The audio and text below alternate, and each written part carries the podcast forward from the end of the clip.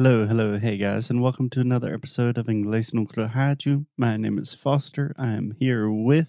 Alex, hello everyone. Hello Foster. How are you today? I am doing just fine. How are you? I'm fine. Awesome. So, this week on the show, we have been talking about future boards, about thinkers and dreamers. So, this idea comes from the idea of vision boards and planning for your future from a book that I did not read completely by a lady named Sarah Centrella.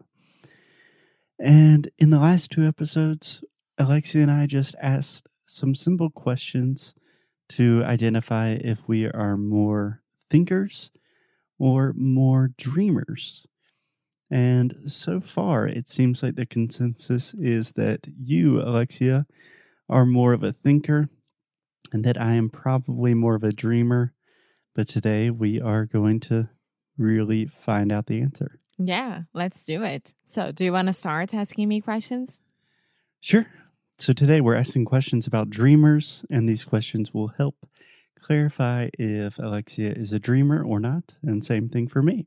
So I'll ask a question, then you ask a question, and assim vai. Tá bom? Let's do it. Let's do it. So, Alexia, a question that I always love asking people, and especially asking you, and especially right now because I've been thinking about it a lot. Do you consider yourself to be creative? Are you a creative person? Not as much as I would like to be. I think I'm not that much. I think I am better with, how do I say it? Not creative work. What would be an example of creative work and something not creative? Give me information and I'll create you a spreadsheet. I love doing that. Okay. So you're better with more task oriented things. Yeah, I think so.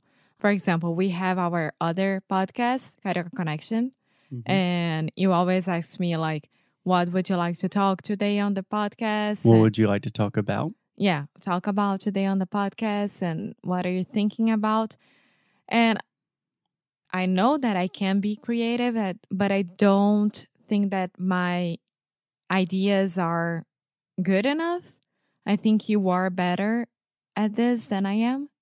So you think that you might be a creative person, but perhaps you have some preoccupations or issues with validation or feeling like you're good enough? Yes.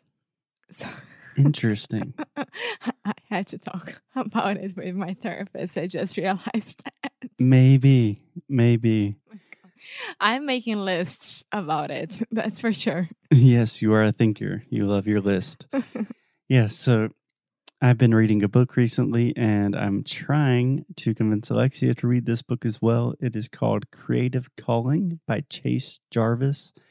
And the main idea of the book is that creativity is not a skill, it is not something that some people have and some people don't, but creativity is a habit. So it's a muscle that you have to grow. And I see a lot of comparisons that you can make with language learning because people always say that to me like, oh, you're just good with languages. And the truth is, no, I'm not. I just practice a lot. Yeah. So I I, don't know. think you are a very creative person. You are a creative soul. You write.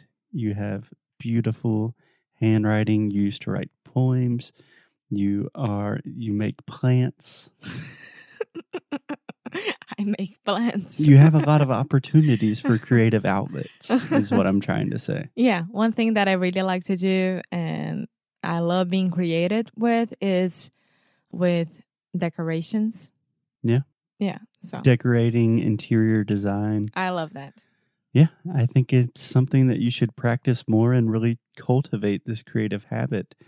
Because according to this book, and which I'm really starting to agree with, creativity is not a luxury, it is essential. It is just as important as physical health. Creativity is really fundamental. Okay. Anyway, do you want to ask me a question? Yes. Let's see. Have you had a difficult time finding the right career path or your passion because so many things interest you at first glance? this is the right question for you.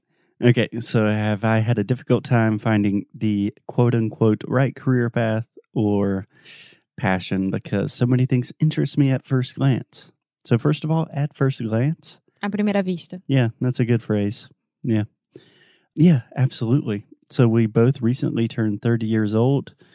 And to be honest, I'm still figuring out the right career path. So, in my short decade as a 20 something, I was a teacher in a bilingual elementary school in Spain. I worked for a nonprofit organization filling out spreadsheets in New York. Then I worked for the same organization in Guatemala, taking pictures of kids and construction projects. And then I decided to get an international MBA. Then I moved to Brazil, teaching English privately. And then I started a podcast that did not go that well. Then I started another podcast that went much better. So, yeah. Yeah, I have some trouble staying focused because I'm interested in a lot of things. But I mean, I think that everything that you just said, it was your natural path. And almost everything else that you are interested in, hmm those are things that you could do as a hobby. And your work doesn't doesn't get in front of these hobbies, you know, like you can do whatever you want. Yeah, something that I think is important is when you think about career paths and just your life trajectory, these things can make sense without being linear. hmm So I do not view a career path or just a life path in general as something where you have to go step by step. So when you turn 30, that's when you get a house and babies and um, pets and all of these traditional things and a 401k and social security. If you look at my story and my life, Wait, for what? 401k is a retirement savings account here in the United States.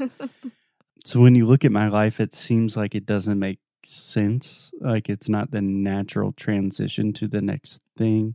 But to me, it makes sense. To me, I'm following a path. So yeah, I have difficulty staying focused on one thing, but I don't necessarily think that means that I'm like totally lost, if that makes sense. No, I think it's natural. I think I'm like that as well. I mean, I went to business school and then I changed my business school to a more marketing related business school. And I started working as um intern film fashion film place Mm-hmm. and then no first of all i went to british council and then this fashion film place and then porta dos fundos and then i'm here i've never ever worked directly to what i graduated with you know Yeah, yeah, me either. so and i think it's fine because it's okay Yeah. you're finding yourself and we did find ourselves here on our podcast and our business and Still in the process. no i'm all, i know but you know what i mean Yeah. we are always in the process and upgrading our lives and that's mm. it Yeah. Yeah. Cool. Can I ask you a question? yes Are you a risk taker? Do you consider yourself so a person that takes risk? yes Okay, please explain. I just took a risk going to Portugal, for example, and starting a new life there for now. And I just took a risk when we started to do our business together and putting at yeah, that was a big risk. putting at risk our relationship and our lives as well. Yeah, it's interesting because I think we are on the same page with this one. That personally, I do not consider us risk takers in the traditional sense. Like I'm, I don't do risky things or engage in risky behavior. Like I'm not going to casinos and buying lottery No. tickets and I don't know, surfing huge waves. but we do a lot of things that I think most people would consider extremely risky, like moving from away from the countries where we were born, speaking different languages that are not our maternal languages most Starting, of the time. um, a long distance relationship Yeah. and working with this person as well. working with our significant other, starting two businesses, those are things that most people in society would consider super, super risky. Yeah. But honestly, I don't consider us as risk takers. I just think that most people have a not a misguided, but perhaps a somewhat distorted view of what things in life are actually risky and what things are actually a relatively safe bet. So if I could describe this better, it's a phrase that my best friend she always tells me and she always like Alexa, eu me inspiro muito em você. How do I say that? I look how is it? I'm inspired by you. No, I see myself in you. maybe. I don't know. Which That- friend? Mariana. Hey Marina. She's inspired by you, I think. uh, that I fight for what I believe. You know, I wanted to move to Portugal and I fought for it. We fought for it and we did it. You know, Yeah, not a physical fight, but a metaphorical. I made it happen. Yeah, you're willing something into existence. Yes. Yeah, So, you're a creator, oh, and you just said you're not creative. so that's something to think about with your therapist. yes. Okay, so we will be back in your earphones tomorrow talking more about dreams, dreamers, this kind of thing. So until then, keep dreaming, sleep sweetly, my friends, and we will talk to you tomorrow. Bye.